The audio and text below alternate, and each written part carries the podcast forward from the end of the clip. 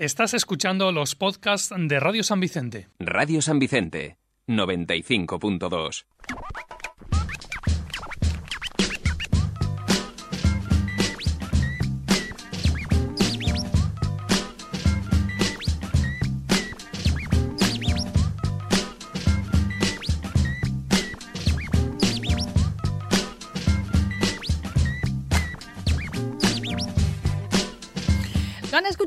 Las señales horarias de las 12. Hasta ahora le solemos dar el avance de la información de la jornada, pero en este momento nuestra compañera Ana Ortiz, que es quien lo suele hacer, está en una rueda de prensa de la que les dará buena cuenta a las 2, junto con el resto de noticias de la jornada. Rueda de prensa de presentación de esa próxima exposición de la historia de la ebanistería en nuestro municipio. Lo que sí podemos avanzarles es algo de nuestra programación para esta tarde-noche. Si antes ya nos contaba Antonio Ors este especial que le va a dedicar a las mujeres en el deporte, vamos a ver cómo pinta hoy Pentagrama, que tenemos al teléfono a Mari Carmen López. Mari Carmen, muy buenos días.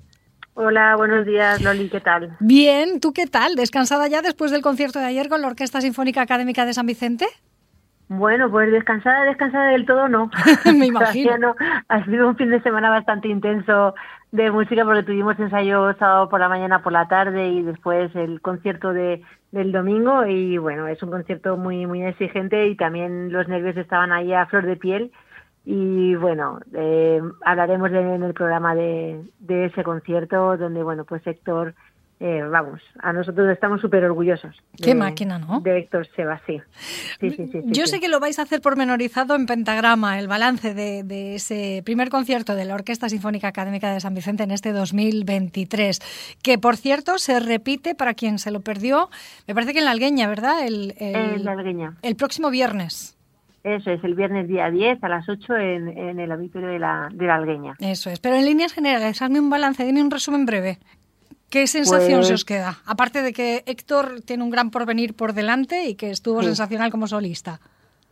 Sí, bueno, y después también, pues eh, Pablo consigue sacar a la orquesta, pues todo, todo lo que lo que hay y más todavía. Y bueno, y después eh, se demuestra concierto a concierto que en la en la Orquesta Sinfónica Académica de San Vicente eh, tiene un tiene una materia humana eh, increíble. Y que bueno que concierto a concierto a los que llevamos allí muchos años eh, sabemos que la el trabajo que estamos realizando para que unos chavales puedan tener un lugar donde puedan hacer este tipo de, de proyectos este tipo de programas pues bueno después cuando cuando salen al mundo profesional pues toda esta trayectoria y todo todo este aprendizaje les le sirve de mucho. Y después bueno pensando en los proyectos que nos vienen que son muy atractivos y que cada vez que nos sentamos, pues el listón está, está más alto. Héctor, sí, Héctor no tiene, no tiene palabras que un chaval de 20 años tenga el nivel de haber podido hacer el concierto que hizo, que hizo ayer. Hmm. Cinco movimientos, bueno, donde termina realmente exhausto, porque es que el quinto movimiento creo que es el más exigente, lo ponen al final después de cuatro movimientos, es el más largo y, bueno, la cantidad de notas que tiene que hacer y la cantidad de técnica, tanto con la mano derecha como con la izquierda, es brutal. No sé, no tengo palabras para él. Maravilloso, pues me alegro y espero que el auditorio os ovacionara debidamente tanto esfuerzo y tanta maestría. Ojalá, no sé cómo, ¿qué tal estaba de entrada del auditorio?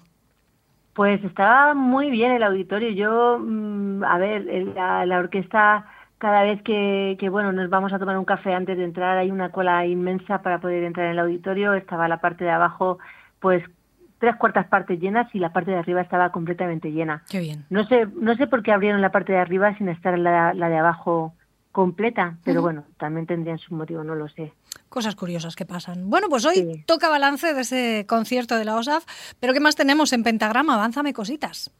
Pues bueno, seguiremos. Nosotras no, en Pentagrama no, no, no, o sea, no, no hablamos solamente de las mujeres compositoras y de las mujeres en, en la música durante solamente esta semana que se celebra el, el 8 de, de, marzo, el Día de la, de la Mujer, sino que nosotros llevamos ya una temporada y media mm, todos los lunes visibilizando a esas mujeres que han hecho composiciones y que siempre se han quedado en la parte de atrás de la música y que no se suelen tocar en ningún concierto porque no son conocidas. Entonces, bueno, pues llevamos es una temporada y media intentando de que todos los lunes la figura de la mujer en la música se vea, eh, bueno, pues se escuche, más que que se vea, que se escuche lo que se hacía y lo que nos perdimos, porque una vez que esas mujeres se casaban o socialmente pasaban a un segundo plano y podían tener muchísima proyección y no la tuvieron. Tenemos mujeres compositoras, pero no, como bien dice Mari Carmen, no porque sea la semana que es, sino por seguir con lo que ya ah, llevan haciendo, temporada y media. ¿Estará Oscar con sus zarzuelas o esta vez también Libra? Pues eh, espero que sí, porque ayer estuve con él en el concierto y bueno, eh, me dijo que posiblemente sí que estaría, pero hasta último momento, ahora mismo él está eh, en otros proyectos y bueno, pues ahora mismo está ocupado, yo lo entiendo y hasta último momento no lo voy a saber. Pero si está, pues bueno, pues escucharemos zarzuela y si no está, pues escucharemos otro tipo de música. Eh, tendremos pentagrama de película como todas las semanas y bueno, pues tendremos también a Gerard Salvador con las cosas de Gerard que nos traerá la agenda y todo eso. También hablaremos, bueno, pues del concierto que no pudo realizarse el viernes como clausura de lo que es la, semana de Vicente Lillo Cánovas y que se traslada al jueves con Carmen Lillo, que promete sorpresas y que ya está prácticamente al 100%, una faringitis que le complicó las cosas, que le hizo estar calladita eh, cinco días. Claro, como si a un violinista os sucede un esguince de muñeca, por ejemplo, ¿no? Pues hay cosas contra las que no puedes luchar. Y si eres cantante y el médico te dice que te calles, pues te tienes que callar la boquita, no hay más. Pero por suerte tendremos el jueves a, la nieta de don Vicente Lillo Cánovas.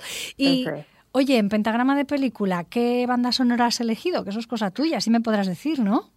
Pues mira, sí, este fin de semana vi en televisión española una película que, bueno, es una película que está, no tiene una banda sonora original porque está plagada de todo lo que compone eh, eh, Omio Caro, ¿no? De, es, es Match Point y esa, esa mm, película está llena, llena de cosas de, de esa de esa ópera. Entonces, bueno, pues vamos a escucharla. Qué bonita. Sí, es que no puede tener una mejor pinta. Apetecible 100%, pentagrama en directo hoy lunes para empezar bien la semana y con música, pero no solo escuchándola, sino aprendiendo de, música de la mano de Mari Carmen López y a las 9 de la noche con redifusión y también a la carta en nuestros podcasts, que te esperamos por aquí, compañera, con todo el equipo. Un beso y abrazo enormes y feliz semana. Venga, un saludo y un beso muy grande. Y feliz Día de la Mujer para el miércoles. Exacto. Feliz semana y felices días de la mujer, que sean muchos. Gracias. Eso es. Hasta luego.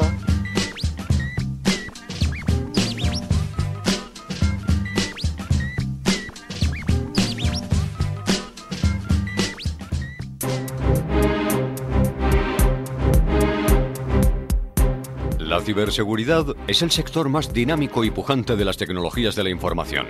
CiberClick es el programa de referencia en español de este sector. Sus noticias, novedades y recomendaciones son analizados semanalmente por Carlos Lillo y su equipo de expertos. CiberClick, el programa referente de ciberseguridad. Todos los lunes de 6 a 7 de la tarde. ¿Qué significa hacer un programa de música en Radio San Vicente como Pentagrama? Pues lo vamos a decir entre mis colaboradores y yo, Javi. Para mí, diversión. Para mí, música. Para mí, darle sentido a los lunes. Para mí, un orgullo. Para mí es cercanía. Y para mí, el programa más antiguo de Radio San Vicente. Bueno, pues les esperamos a todos los lunes en Pentagrama.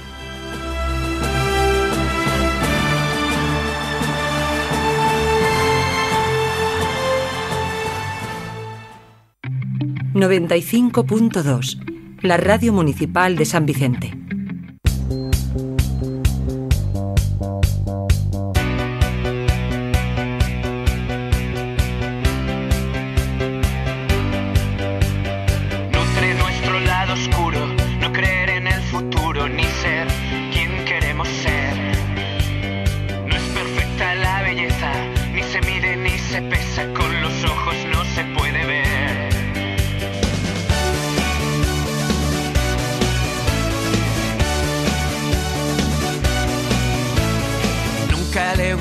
el fútbol, pero mucho las muñecas. Imperfecta, imperfecta mujer. Siempre quiso ser princesa con los labios de fresa.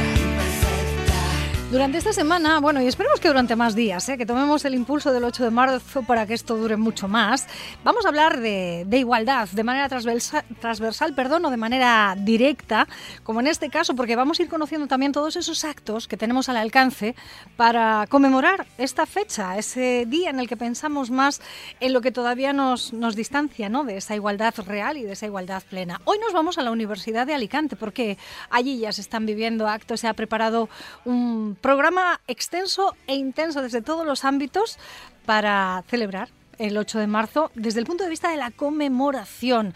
Eh, cultura, debate, investigación, divulgación y todo ello coordinado desde el Vicerrectorado de Igualdad, Inclusión y Responsabilidad Social. Por ello tenemos hoy al teléfono a Eva Espinar, la vicerrectora. Eva, muy buenos días. Muy buenos días. Muchísimas gracias una vez más por, por, por, mostrar interés ¿no? en lo que estamos haciendo desde la universidad. Muchísimas gracias a ti en especial y a la universidad por hacernos partícipes, porque esto no se circunscribe solo al ámbito universitario y a la comunidad universitaria, sino que hacéis actos, muchos de ellos abiertos al público y de los que nos podemos impregnar ¿no? y empapar y contagiar, que, que en casos como este no solo bien nos viene, sino que es necesario, creo yo. ¿Qué supone para la universidad eh, cada año cuando llega el 8 de marzo? Pues supone una concentración de actividades, como muy bien dices, la mayoría están orientados más al público general, no solo a nuestra a la comunidad universitaria, ¿no? o a nuestro alumnado. Sí. De hecho, tenemos eh, esa amplia agenda de a, cuestiones culturales, incluso las más académicas o científicas, están pensadas para la sociedad en general, ¿no? más allá de, de nuestro público interno. Sí.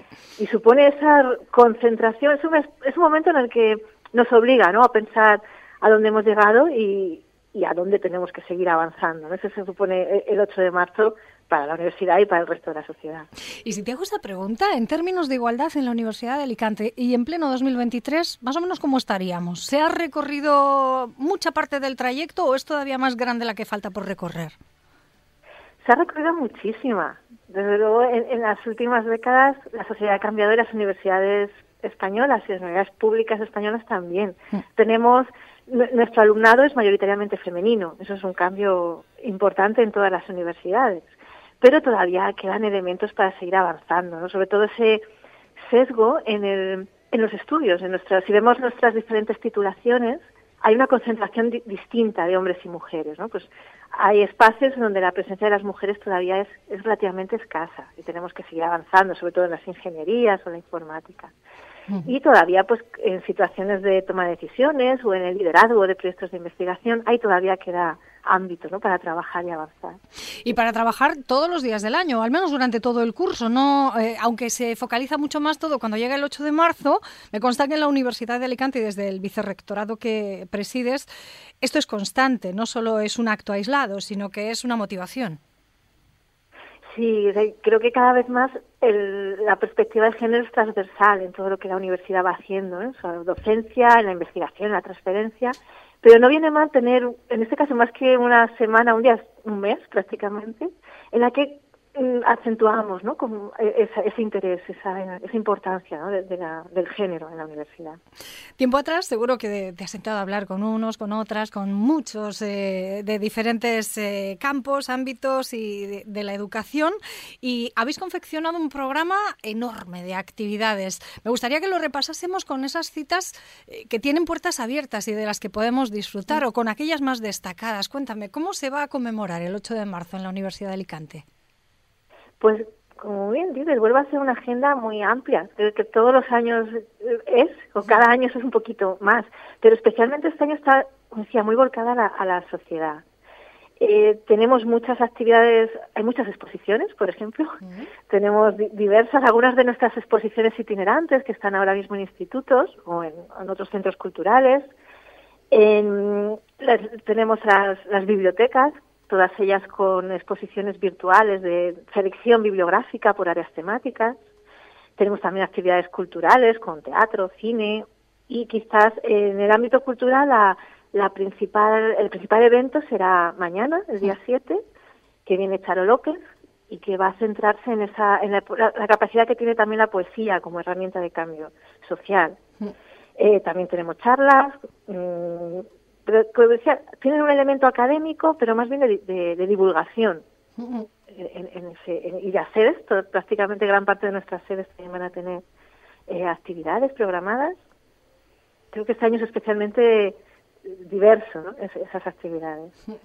Tenéis también el momento institucional, que por la tarde eh, lo remarcamos porque todos podemos participar a las 7 y en el Paraninfo está esa cita verso a verso muy deseada con, con Charo López en clave cultural y acompañada además del barítono Luis Santana perdón, y el maestro al piano Víctor Carbajo. Pero por la mañana es el acto institucional con una rectora, la primera rectora que tiene la Universidad de Alicante, acompañada de muchas vicerrectoras, es decir, eh, predicando con el ejemplo, como se suele decir, ¿no? O sea, no se hablan palabras vacías, sino que me imagino que tendréis un momento de, manifiesto, pero en el que se reivindica desde lo que se conoce. Sí, el, acto institucional lo que intenta es mostrar ese compromiso de la Universidad de Alicante con, con la igualdad. Mm. Y, bueno, mostrando, reconociendo las desigualdades que todavía existen, pero también los avances y las estrategias para ir avanzando en materia de igualdad. Y además, para el, elemento clave de ese acto institucional de mañana será la entrega del Premio Igualdad, que ya sería la decimoprimera edición, y que es esa, es un, el premio es una de esas estrategias ¿no? en la que la universidad muestra lo comprometida, el compromiso que supone la igualdad de género. Ese premio Igualdad es doble, porque se hace un colectivo y a una mujer. Me gustaría que me explicaras un poco pues, eh, cómo se llegó al consenso para, para entregárselo a estas dos personas, colectivos. Por un lado, la teniente coronel Silvia Gil, que ella es la jefa de la Guardia Civil de Teruel. ¿Cuál es la motivación? Pues es, eh, por uno, los premios Igualdad, las, las propuestas surgen de la comunidad universitaria. Son propuestas individuales de cualquier persona ¿no? de, nuestra comunidad universitaria son los que han lanzado las propuestas. Y luego ha sido la Comisión de Igualdad, que es ese espacio de participación en materia de igualdad, quien ha decidido, quien las ha evaluado. Y ha tomado esta decisión de, en la candidatura individual, mm, dar ese premio a Silvia Gil, a la teniente coronel Silvia Gil, y en la propuesta colectiva al colectivo Paz Women. En el caso de Silvia Gil, además de tener el mayor cargo dentro de la Guardia Civil, eh, que para una mujer, a la que ha llegado una mujer, lo que se ha destacado es el trabajo que ella viene desarrollando para impulsar la igualdad de género al interior del cuerpo de la Guardia Civil. Por ejemplo, ha sido una de las promotoras del primer plan de igualdad en la Guardia Civil. Entonces, esto también se ha destacado, ese trabajo que desde dentro viene realizando para asegurar la, igualdad en este y, en cuestiones también de cooperación en otros ámbitos. Eso es lo que se ha destacado sobre todo de ella. ¿Y el colectivo Pass Woman, quiénes son? ¿Qué hacen? Pues el colectivo Past Women es una red que tiene ya más de 15 años de investigadoras y profesionales del ámbito de la prehistoria, de la arqueología, y ellos lo que hacen es un análisis mm, crítico del pasado, de esa prehistoria y de la historia clásica, recuperando el papel, el rol de las mujeres. Entonces es una historia no tan centrada pues en conflictos o en guerras o en hazañas, sino más bien en la vida cotidiana, ¿no? una historia más material. Y probablemente desde esa perspectiva una visión más realista, más inclusiva de la historia. Pues tras la entrega de ese premio Igualdad a ambas, eh, también se va a aprovechar el día de mañana para presentar la campaña con nombres de mujer, referentes del feminismo. ¿En qué consiste, va? Pues esta campaña, la, campaña, todos los años desde la Unidad de Igualdad hacen una edición de esa campaña de nombres de mujer. Cada año se va centrando en un área. Ha habido años en que se ha centrado en mujeres eh, de la informática, en las matemáticas. El año pasado fue en, el, en la lucha contra el cambio climático. Este año consideramos que era importante recuperar los nombres de algunos de, esos referentes de la historia global del feminismo. Un feminismo ya con, con muchísimos años, con muchos avances o sea, que nos ha permitido llegar a donde estamos y que creo que es importante, aunque es, ha sido muy difícil porque solo hemos nombrado a, 16 de esas mujeres, ¿no? De toda esa historia global, nos hemos quedado muchísimas fuera, pero con ello nos permite dar unas pequeñas pinceladas de esa diversidad, de ese calado de, la lucha de los feminismos. Son algunas pinceladas. Debo decir a, quienes nos escuchan que todo esto, eh, esa jornada de mañana, esa jornada, digamos, institucional, con lo que ahora vamos apuntando, si quieren la pueden seguir, porque eh, se va a difundir en streaming para quien no pueda acercarse a la Universidad de Alicante, pero si le interese, pues hay un enlace en la página web de la universidad a través del cual podrán seguirlo. Por la tarde les recomendamos que asistan al Paraninfo y no se pierdan nada de esa cita con Charo López. Pero además, tanto la Facultad de Ciencias Económicas y Empresariales como la de Filosofía y Letras, como el Parque Científico, como el Servet de Llengües, que han puesto un fotocall y que estará para que eh, en la Biblioteca General, en los soportales, bueno, pues quien quiera eh, se, inmortalice ¿no? y, haga llegar mensajes a través de, de esas imágenes y de esas instantáneas. Hay como decíamos al principio, infinidad de, actividades porque todos y todas se han puesto de acuerdo, se han puesto en marcha para conmemorar este 8 de marzo, para mostrar sus iniciativas por la igualdad. ¿Hay, Eva, una página, un enlace concreto, un lugar donde puedan nuestros oyentes encontrar toda esta programación que va más allá del 8 de marzo? Sí, además es que lo que recomendaría, ¿no? Porque no puedo, me siento como incapaz de resumir, ¿no? Todo el conjunto de actividades. Entonces, directamente en la página principal de la, de la universidad se puede encontrar, el, aparece el logo, ¿no? El, símbolo de, de nuestra campaña y directamente se accede a una página web con todas las actividades. Hay un banner y directamente eh, ahí están todas las actividades.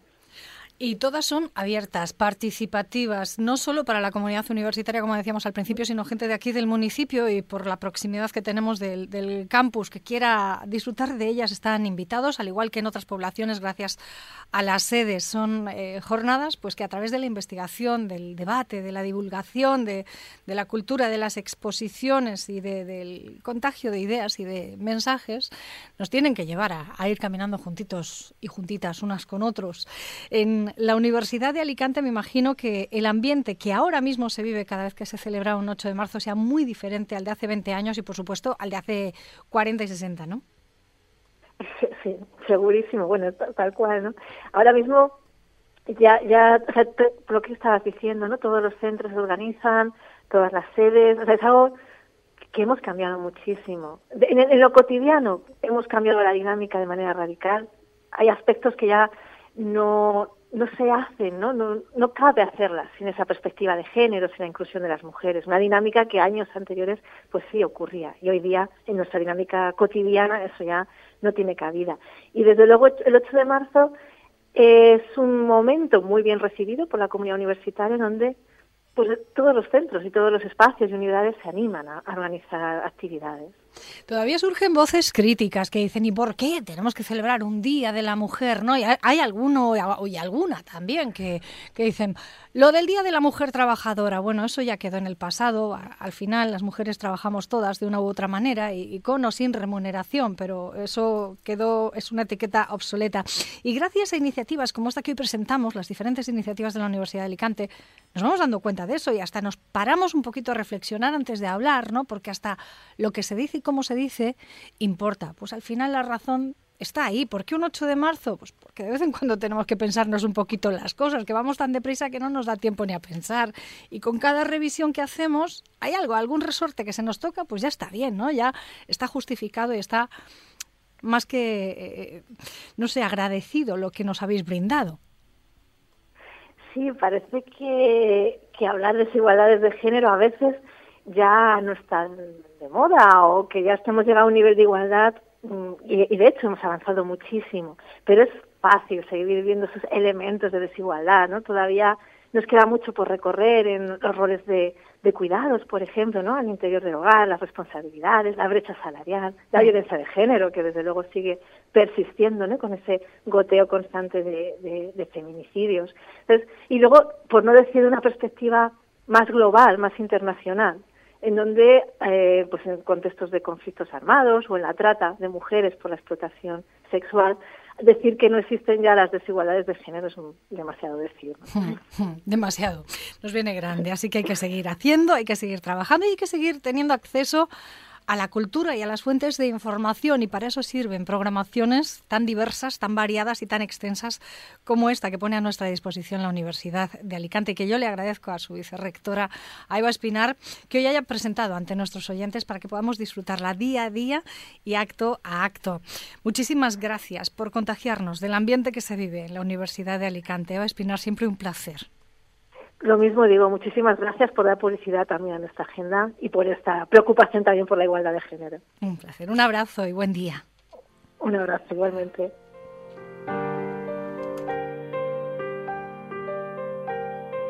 Cuenta la historia que hubo una ley, escrita y no escrita, que construyó un mundo, un lenguaje, una vida sin mí. Nunca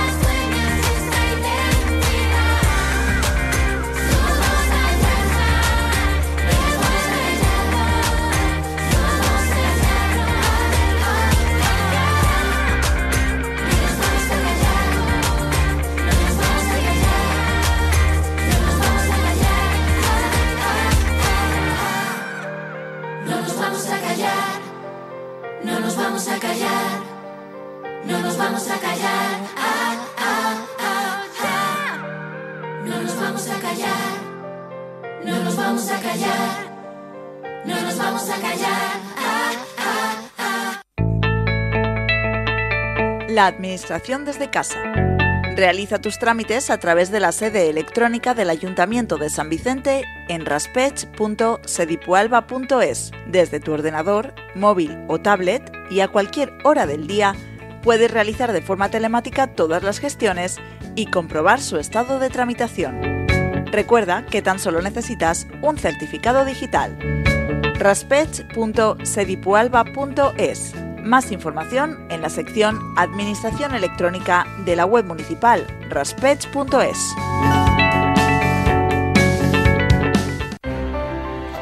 El sábado 11 de marzo, el Paraninfo de la Universidad de Alicante acoge la coronación y proclamación de la Reina de las Fiestas y de la Primavera y sus Cortes de Honor 2023. Nuestras fiestas patronales se avecinan y sus máximas representantes serán investidas como tal ante el pueblo de San Vicente.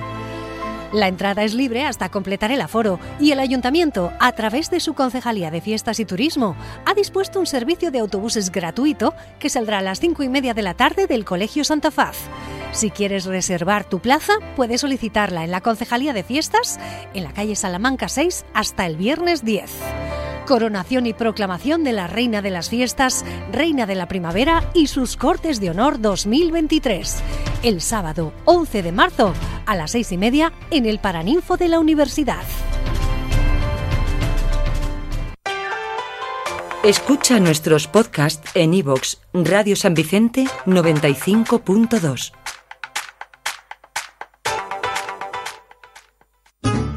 En San Vicente Plaza Consejos saludables, buenos hábitos y los mejores profesionales médicos sanitarios. A tu salud.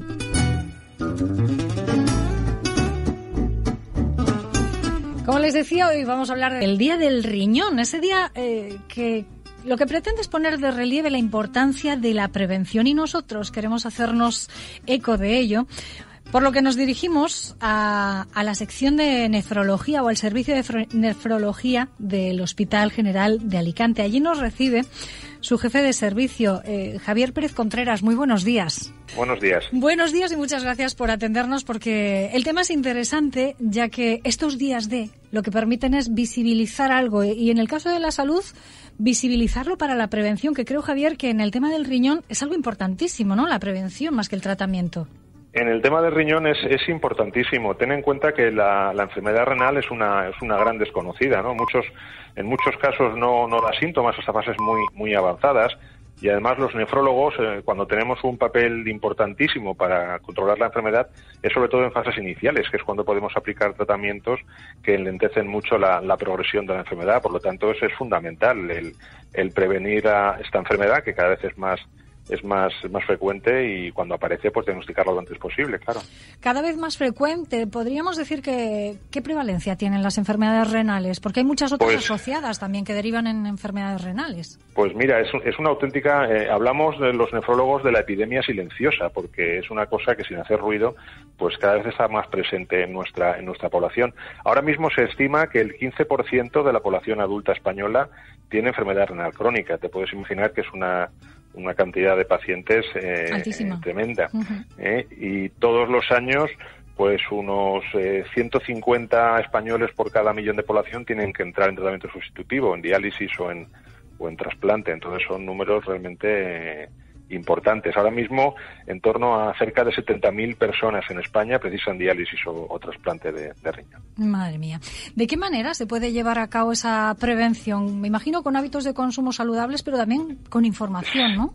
Sí, con, con medidas muy, muy sencillas en el, en el fondo. Hay un porcentaje de enfermedad renal que tiene que ver con, con procesos autoinmunes en los que las defensas intervienen o con enfermedades hereditarias, pero la inmensa mayoría tienen que ver con problemas de lo que llamamos la situación cardiovascular, o sea, de, de, del- de la, de la epidemia tremenda de patología cardiovascular que tenemos hoy en día. Entonces, la forma de prevenirlo es lo que entendemos por una vida, por una vida sana, el hacer ejercicio, el hacer una dieta saludable, controlar los niveles de glucosa y de colesterol en sangre, comprobar la tensión arterial, eh, no fumar, no automedicarse y, y especialmente en aquellos pacientes que tengan factores de riesgo para este tipo de enfermedad, por ejemplo, pues gente que tenga tensión arterial alta o que tenga diabetes, que tenga sobrepeso, que tenga una edad muy avanzada, pues hablar con su médico para hacer un chequeo y ver hasta qué punto encontramos este, este problema con, con, con la precocidad suficiente como para poder prevenir su progresión. Claro, y hacerle frente desde el inicio. Hablar con el médico, Claro. qué importante, pero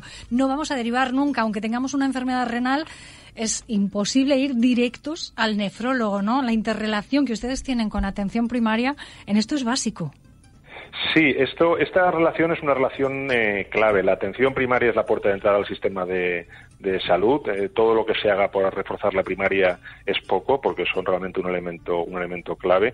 Y eh, a la hora de distribuir el trabajo con los enfermos renales crónicos, las sociedades de medicina de familia y la Sociedad Española de Nefrología han pactado una forma de, trabajar donde está perfectamente establecido eh, qué tipo de pacientes tienen que verse en cada en cada uno de los niveles, ¿no? A nivel de primaria o a nivel de, de especializada, pero por supuesto la relación entre los dos grupos, primaria y especializada, es, es fundamental. Es eh, los dos grupos vemos al paciente y sería eh, no, no se podría entender que no estuviéramos intercomunicados y trabajáramos en la misma dirección, claro.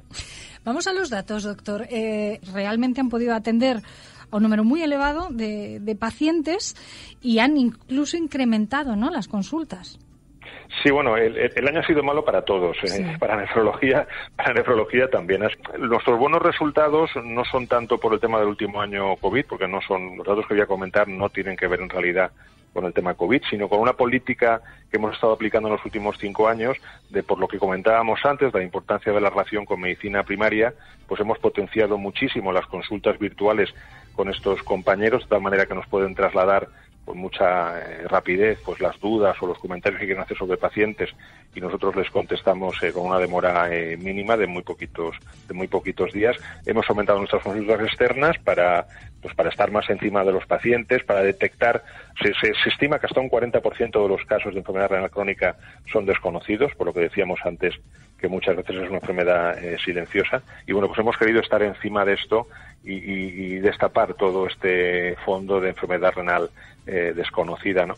Y la verdad es que, bueno, pues los resultados nos han acompañado porque hemos trabajado, hemos aumentado eh, la carga de trabajo realmente mucho, en torno a un 40% aproximadamente las interconsultas, en torno a un 500% las consultas virtuales y lo mejor de todo esto es que hemos conseguido bajar la mortalidad de nuestros pacientes ingresados en torno al 25%. Ujú. Yo estoy convencido de que es porque estamos conociendo y siguiendo mucho mejor, eh, con la ayuda de nuestros compañeros de primaria, a los enfermos renales de nuestra zona. Ese es el buen dato con el que quería quedarme, que bajen los índices de mortalidad, porque la enfermedad renal, como al principio decíamos, no es para tomársela a broma, es silenciosa, sí, pero degenera poco a poco, sin mucha sintomatología, hasta que llega un punto en el que llega a ser letal. Y, y que ese, esa alta prevalencia y ese porcentaje altísimo de la población que la, que la padece, pues son la- las cifras que hay que erradicar. Por último, dígame, doctor, eh, ¿qué consejo se puede dar a la población en general para que atendamos como merece la salud de nuestros riñones? Eh, un poco lo que he comentado antes, medidas de, de prevención eh, general, cuidarse en lo que se entiende por hacer ejercicio, tener una dieta, una dieta sana, vigilar niveles de glucosa, niveles de colesterol, presión, presión arterial y sobre todo si pertenecemos a grupos de riesgo, personas obesas, personas hipertensas, diabéticas, eh, de edad avanzada, pues hacer un chequeito que es muy sencillito, con un simple análisis de sangre, de orina, podemos detectar si está la, la enfermedad y en su caso, pues el médico nos remitirá al paciente si considera que está indicado o lo seguirá en primaria según el, el, el caso. Yo creo que lo, lo más importante es que, que- que la población sepa que los riñones están ahí, que son una, una víscera fundamental para nuestra, para nuestra vida, que cada vez tenemos más enfermedad renal, que las medidas de prevención son muy sencillas y que es eh, importantísimo realmente cuidarlos porque, bueno, sin ellos la vida se, se complica mucho. Bastante. Yo creo que estamos mal informados, ¿no? De, como tenemos dos, con uno puedo vivir. Nos Sí, llega esa, sí. esa mala información, ¿no? Pero claro que se puede vivir. ¿En qué condiciones? Dice, eh, una vez que se presenta la enfermedad, Claro, una vez que ya la enfermedad renal está muy agravada y deben quitarnos uno de los riñones, ¿no? Hombre, pues eh, afortunadamente sí, dentro de, dentro de la dentro de la tragedia, digamos, de lo que es esta enfermedad, la buena noticia, entre comillas, porque nunca es buena, Mm. es que el tratamiento que tenemos es un tratamiento eficaz, o sea que en una una persona que tenga una enfermedad terminal de otro órgano tan importante como el riñón, pues lo va a tener a lo mejor mucho más complicado que un paciente renal, porque con tratamiento de diálisis o un trasplante de riñón se puede vivir toda toda una vida, o sea que que dentro de la tragedia, digamos, Sí, hay una, hay una una buena esperanza. salida terapéutica, pero evidentemente nada como unos riñones eh, sanos o como cuidar los riñones propios antes que meterse en estas en estas eh, aventuras, por supuesto. Sin lugar a dudas, mucho mejor la prevención que el tratamiento en esto y en todo. evidentemente, sobre todo en evidentemente. esto. Doctor Pérez Contreras, Javier, muchísimas gracias por atendernos Au. desde el Servicio de Nefrología del Hospital General de Alicante. A ustedes por la llamada y por abrir esta ventana al, al cuidado de, de la enfermedad renal en nuestra en nuestra zona. Muchísimas gracias. Un placer, muy buenos días. Adiós, muy buenos días.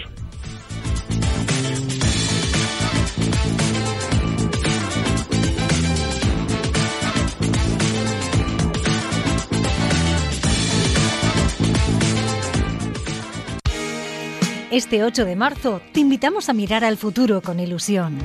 El Ayuntamiento de San Vicente, desde sus áreas de deportes, juventud, cultura y memoria histórica e integración e igualdad, celebra el Día de la Mujer con un variado programa de actos.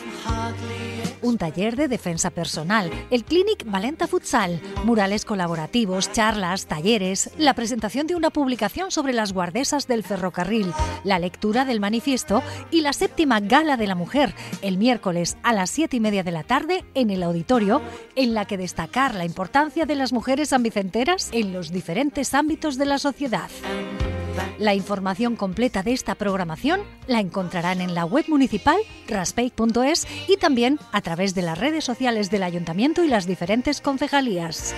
8 de marzo, Día Internacional de la Mujer.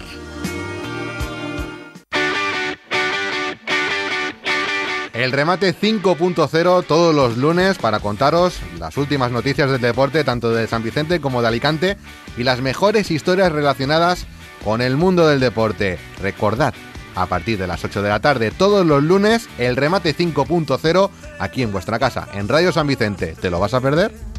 con ganas de llorar y sin dinero. Radio San Vicente, 95.2 FM.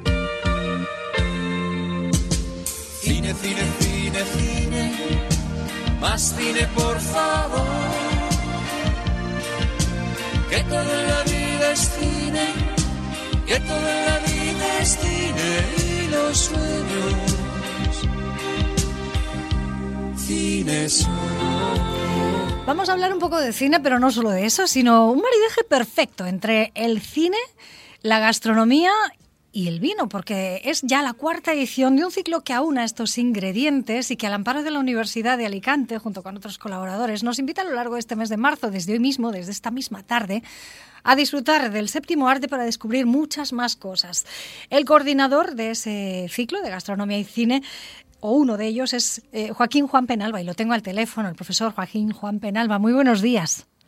Hola, buenos días, Loli. ¿Qué tal? Pues encantada de Encantado escucharte. hablar contigo.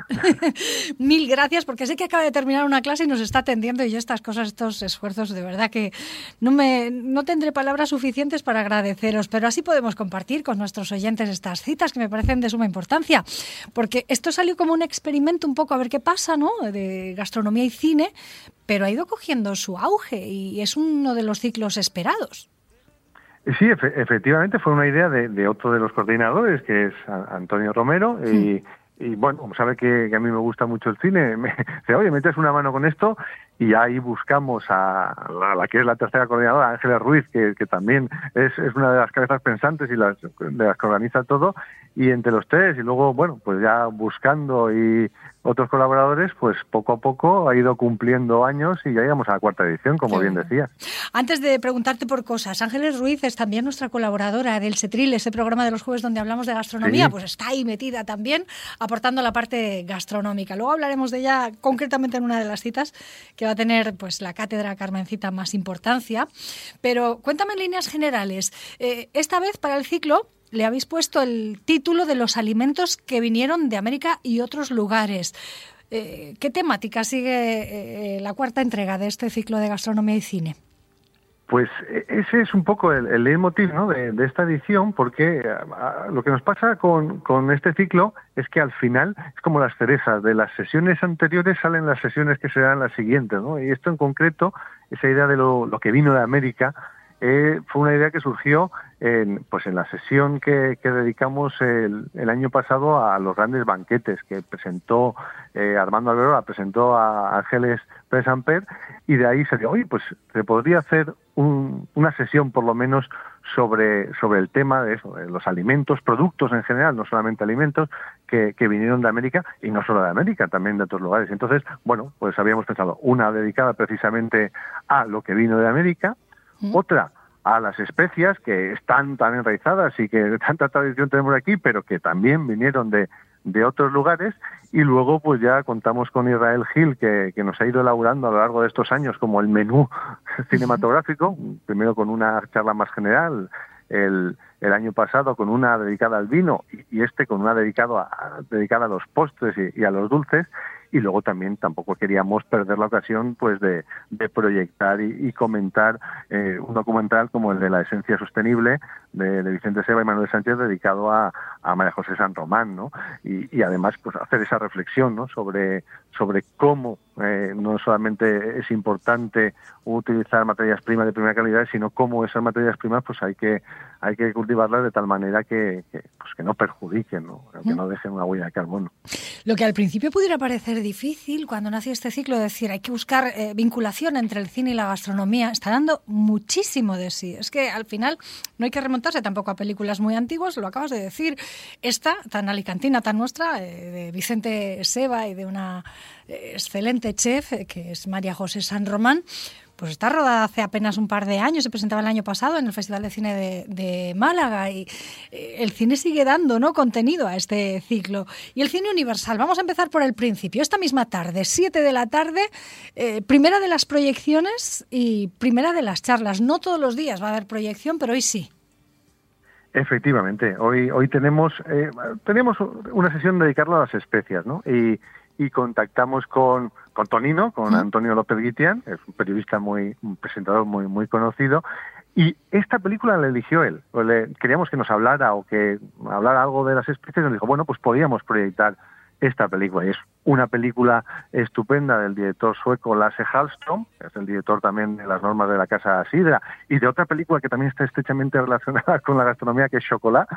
Y, y bueno, pues esta que eh, tenemos ¿no? dos, dos maneras de afrontar la cocina, dos maneras de, de orientar restaurantes, pues nos va a servir para, para arrancar y para de esta percha hablar del tema de las especias.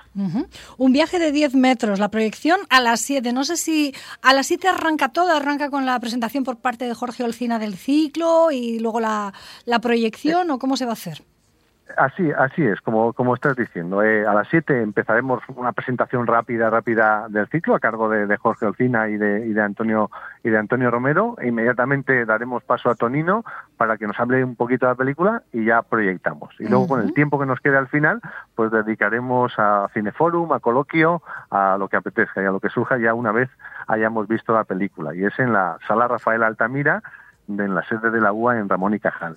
Muy bien, pues eh, invitación que hago con el permiso y la licencia que me concedo yo sola, con tu permiso, Joaquín Juan. Bueno, por a para nuestros eso, para eso oyentes estamos. a disfrutar de esta peli 2014 que estuvo nominada a los Globos de Oro y muchos otros prestigiosos premios internacionales de cine y que es un poco de comedia dramática, ¿no? Eh, los Kadam, una familia india con papa a la cabeza, se traslada al sur de Francia, allí deciden abrir un restaurante enfrente de un lujoso restaurante francés de alta cocina con una estrella Michelin regentado por la odiosa Madame Mallory. Y hasta ahí cuento y el resto a las 7 de la tarde en la sala Altamira lo tienen ustedes para disfrutar directo así bien emplatado y, y bonito para arrancar este ciclo que sigue el próximo día 15, ya sin proyección, pero sí con charla dual, porque esa puede ser presencial o podemos seguirla en streaming. Eso es, efectivamente. Cuéntame, ¿de qué va la siguiente? Pues precisamente un poco eh, lo que es el núcleo de, de la temática de este año, lo que vino de América. Ahí tenemos a Ángeles Pérez Samper, a Armando Alberola y a José Bernabeu, que cada uno de ellos han apadrinado dos alimentos barra productos que vinieron de América y pues nos van a hablar un poco de, de, bueno pues cómo, cómo surge, cómo se descubre, cómo se implanta y, y cómo se transforma, ¿no? Porque hay alimentos como la batata sin los que podríamos ahora vivir o no entenderíamos nuestra cocina sin ellos y, y durante mucho tiempo se, una, un alimento se daba a los animales que no se pensaba para consumo humano. Y el cacao y el café y tantas cosas que hemos heredado de ellos. pues interesante también. Lo que vino de América, 15 de marzo. Si no se pueden acercar a la sede, eh, pues online, esta sí la pueden seguir. El miércoles 22 de marzo, lo que bien acaba, dulces y postres cinematográficos. Es lo que antes nos contabas, ¿no? Del director de, del aula de cine de la universidad, que siempre busca recursos para combinar el cine, con lo- esta vez con los postres.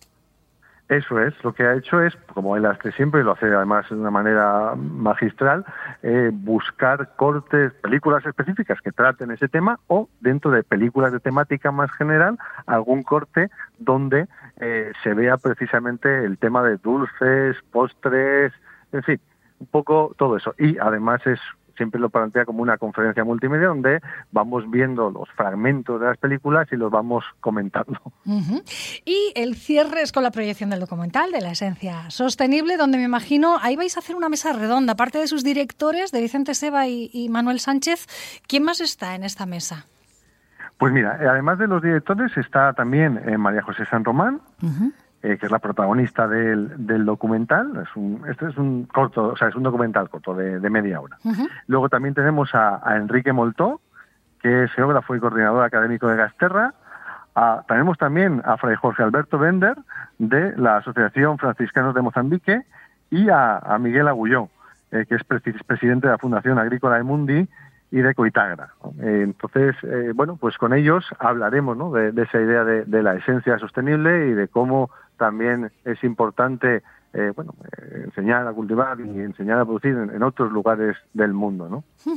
Que va más allá del cine. Realmente se proyecta el documental y la parte cinematográfica estará presente, pero en esta parte ya es más una reflexión, ¿no? De si nos estamos comiendo el mundo a, a bocados. Efectiva, efectivamente, porque sirve un poco, es- esa reflexión está en el propio documental de, de Vicente y de Manuel y, y termina un poco con eso y a partir de ahí, de esa, de esa, de esa percha, pues aprovechamos también que, que María José es experta en, en- aceite y, y, y bueno, y a partir de ahí, pues eh, poco eh, girará eh, la mesa redonda. Este ciclo nació un poco con, con la pandemia y asomando a la puerta, vamos, que sufrió sus rigores, Sí. sus limitaciones de aforos, de las medidas de seguridad. Y ahora este año que por fin ya se puede desarrollar de manera presencial, sin ningún límite de aforo ni nada, mm, ¿como cuántas personas habéis pensado para que puedan asistir tranquilamente a la sede? Ya que no son salas grandísimas, pero sí que tiene su público.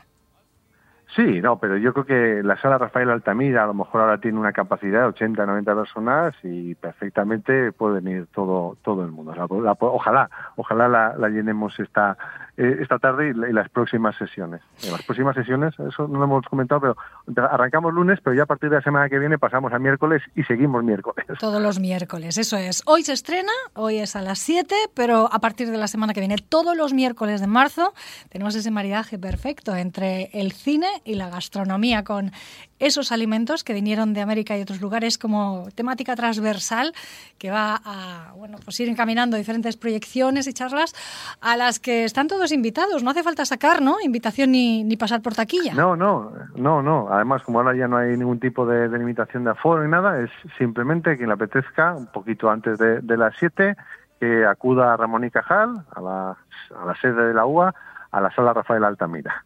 Y allí estaremos encantados de, de recibirles. Bon appetit y a disfrutarlo, don Joaquín Juan Penalba, que sea un éxito y, y a por la quinta, una vez que finalice este, a preparar la quinta entrega, que esto va que vuela. Muchísimas gracias, Loli. Gracias a ti, un abrazo muy grande. Chao. Hasta pronto, un abrazo. Cine, cine, cine, cine. Más cine, por favor. Que todo En la vida es cine. Y los sueños. Cine. Síguenos en las aplicaciones para dispositivos móviles de Radio San Vicente.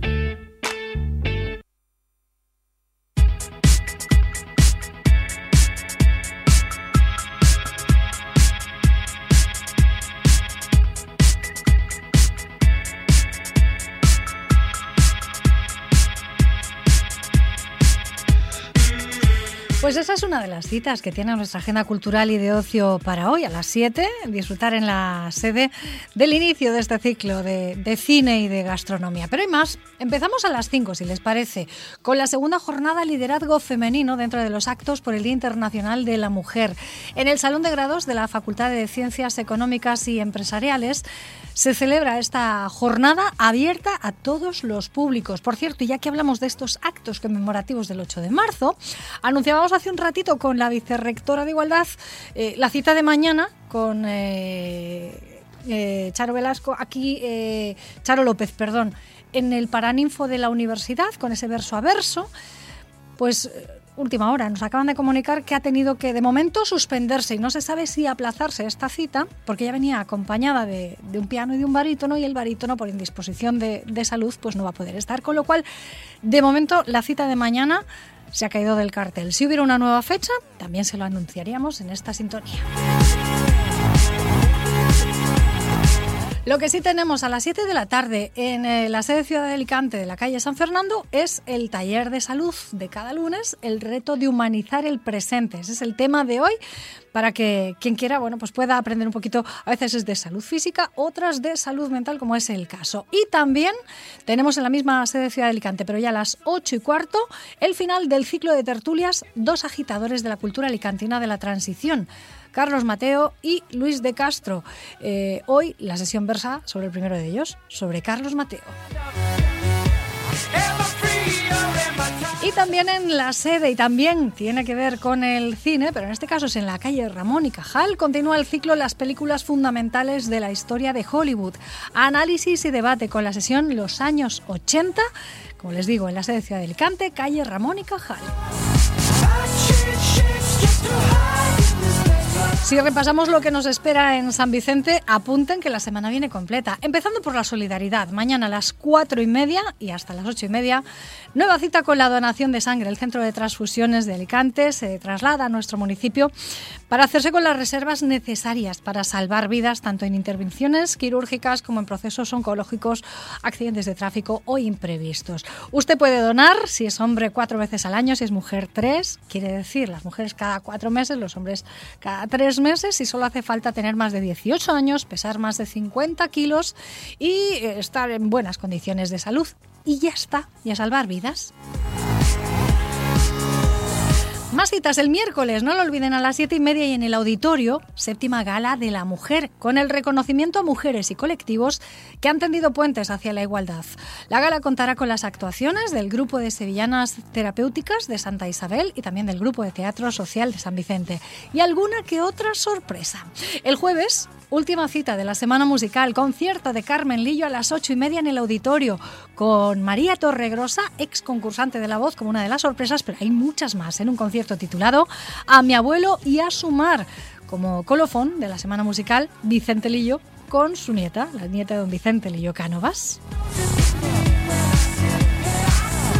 El viernes se inaugura una exposición dedicada a la ebanistería en San Vicente. Esta mañana se ha presentado en rueda de prensa y a lo largo de la semana les contaremos más detalles. Y de cara al fin de semana, el sábado a las seis y media, coronación y proclamación de la reina de las fiestas de la primavera y sus cortes de honor en el Paraninfo de la Universidad y con autobús gratuito que sale del Colegio de las Monjas, del Colegio de Santa Faz, pero para el cual hay que apuntarse por tener más o menos un conocimiento de las plazas que se van a ocupar. Pueden ir a conseguir su ticket a la Concejalía de Fiestas que está en la calle Salamanca, en el antiguo ayuntamiento, entrando por calle Salamanca. El domingo desde las 9 de la mañana, nueva edición de Repercute, la concentración de percusionistas de toda la provincia que abrirá sus puertas por la tarde a partir de las 4 y media al público en general para que puedan asistir al concurso recital de percusión. Y también el domingo a las 8 de la tarde en la parroquia de San Vicente, concierto de saetas de la Semana Santa.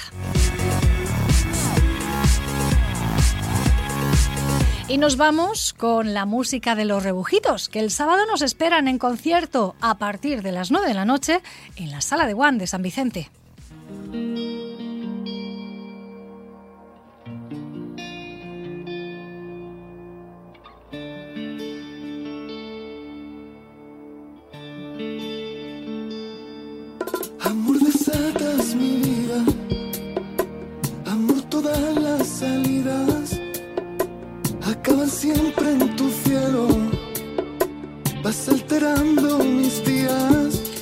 Yeray Blanco llega a nuestro municipio con muchas ganas de encontrarse con su público y compartir en directo con todos ellos sus éxitos de siempre, pero además llega con una gran emoción ya que estrena disco, el Marniático.